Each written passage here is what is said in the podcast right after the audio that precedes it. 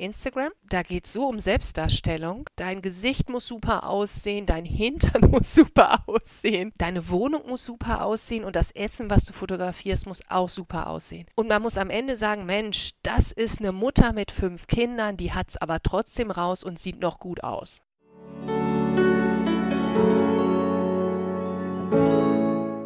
Willkommen zurück zum Spoken German Podcast. In diesem zweiten Teil zum Thema gute Vorsätze geht es um typische Neujahrsvorsätze, Schwierigkeiten bei der Umsetzung unserer Ziele und mögliche Strategien, um unseren eigenen inneren Schweinehund zu besiegen. Nicola erzählte mir, dass sie vor kurzem etwas zum Thema Neujahrsvorsätze in einer Zeitschrift gelesen hatte.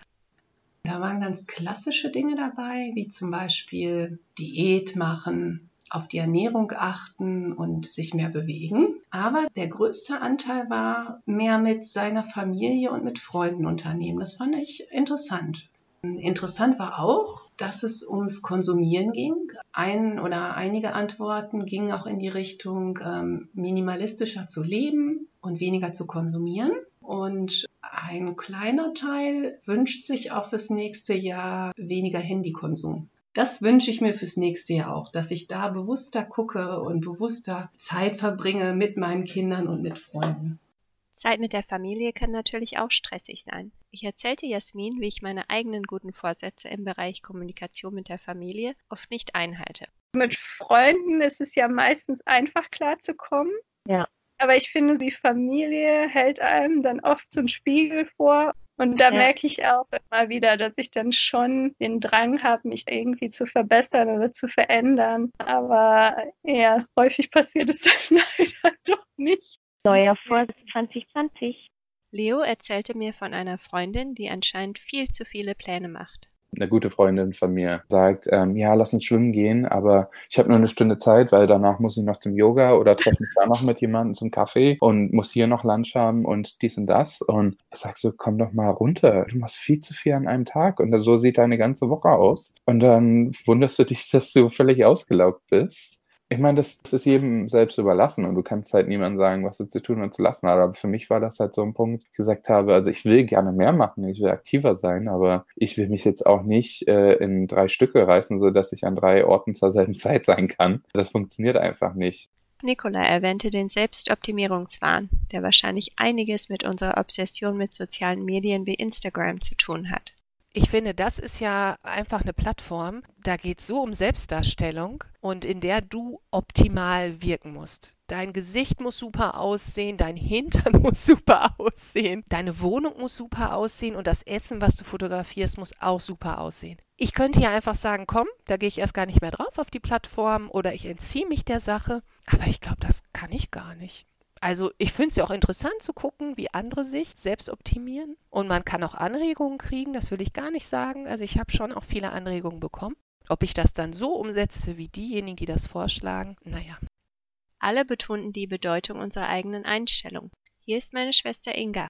Wenn das einem wichtig ist, dann hält man das durch. Deshalb finde ich die Vorsätze, die man sich macht, die müssen wirklich wichtig sein und von Herzen kommen. Hier ist Lisa Marie. Ich denke, es geht darum, sich dann wirklich realistische Ziele zu stecken, an denen man halt nicht nach einer Weile wieder verzweifelt. Ich habe dann halt eher gemerkt, dass ich ganz enttäuscht bin, wenn ich das dann nicht erreiche oder wirklich sehr hart zu mir selbst bin, wenn ich das dann, dann hätte, das und das erreichen sollen, das dann aber nicht gemacht habe und dann aber vielleicht auch nicht sehen kann, dass einfach sehr viel los war oder äh, wie viel ich tatsächlich schon geschafft habe, einfach weil ich mich dann zu sehr auf diesen einen Vorsatz konzentriert habe. Becky fasste noch einmal das Wichtigste zusammen. In sich zu gehen und das Jahr und den Moment nochmal tiefgründig zu reflektieren, zu feiern, wie viel man jetzt persönlich gewachsen ist und wie wir uns entwickelt haben oder auch einfach dankbar zu sein und zu schauen, woran man noch arbeiten möchte und kann. Vor ein paar Tagen entdeckte ich ein neues Sonderheft des Magazins Psychologie bringt dich weiter.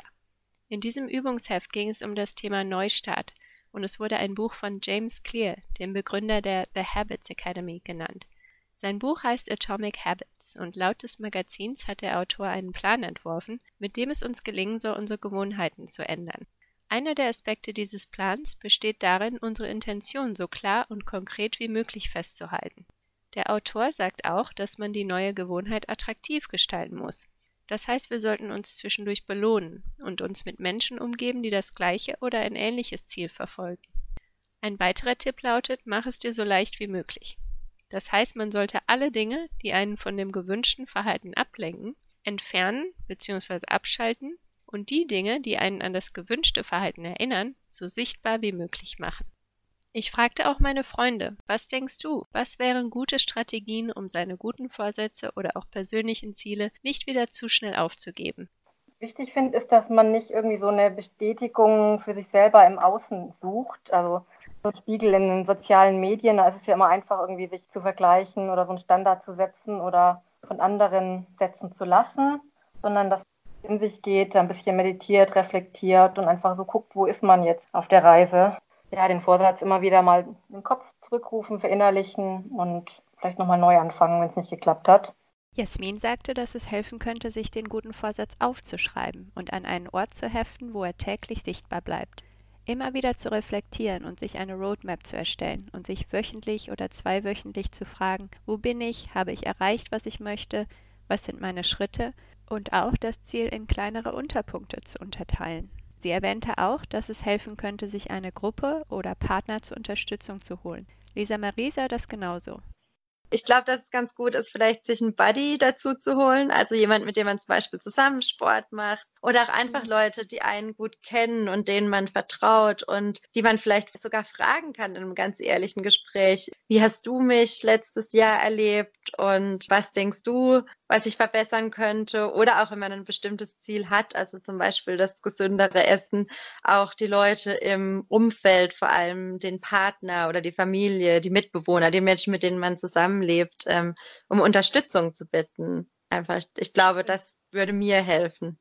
Dass du dir quasi ein großes Hauptziel setzt und das etappenweise angehst. Du kannst nicht davon erwarten, dass von heute auf morgen alles zusammenkommt und dein Ziel dann einfach erreicht ist. Also wenn du dir wirklich ein großes Ziel setzt, denke ich, dass es wichtig ist, dass du das in mehrere Etappen unterteilst und dir kleinere Ziele zwischendurch setzt, die einfacher zu realisieren sind. Also erstmal das große Hauptziel setzen und dann langsam zurückkommen weil es sehr frustrierend sein wird. Du wirst nicht alles beim ersten Mal hinbekommen. Du wirst wahrscheinlich sehr oft daneben liegen oder Sachen verhauen, dass man sich davon aber nicht unterkriegen lässt und dann wirklich diese Ziele so setzt, dass du halt verwirklichen kannst und dich damit dann gut fühlst. Kleine Erfolge sind, denke ich, wichtig, um dann halt irgendwann an das größere Ziel zu kommen. Und es geht ja meistens nicht wirklich ums Ziel, es geht wirklich, es klingt jetzt wieder so total kitschig und typisch, aber es geht mehr um die Reise zum Ziel, die Erfahrung, die du dann machst und nicht das Endziel zu erreichen. Vor ein paar Monaten erfuhr ich in einem Podcast, dass es uns motivieren kann, wenn wir die eigene Identität mit dem persönlichen Ziel verbinden. Das heißt, indem wir uns zum Beispiel sagen, ich bin Läufer, statt einen ganz vagen, unverbindlichen Satz wie ich möchte mehr laufen. Am besten man übt immer weiter, bis der gute Vorsatz nicht mehr nur ein Vorsatz ist, sondern ein ganz normaler Teil der alltäglichen Routine geworden ist. Zuletzt sprach ich bei meiner Schwester und meinen Freunden an, was mir bei vielen typischen Vorsätzen wie Fitness, die eigene Gesundheit, berufliche Ziele und Zeit für Hobbys aufgefallen war, dass es dabei häufig nur um das eigene Wohlbefinden geht. Ich glaube, dass die meisten Leute, ich wahrscheinlich eingeschlossen, grundsätzlich egoistisch sind. Und wenn es was ist, was einem selber gut tut, dann bleibt man da meistens bei. Ich glaube aber auch, dass äh, zum Beispiel, es gab ja diese Studie, wenn Leute Geld bekommen und sie schenken anderen Leuten was, kaufen anderen Leuten was von dem Geld, dass man dann länger glücklich bleibt, als wenn man dann sich für sich selber was kauft.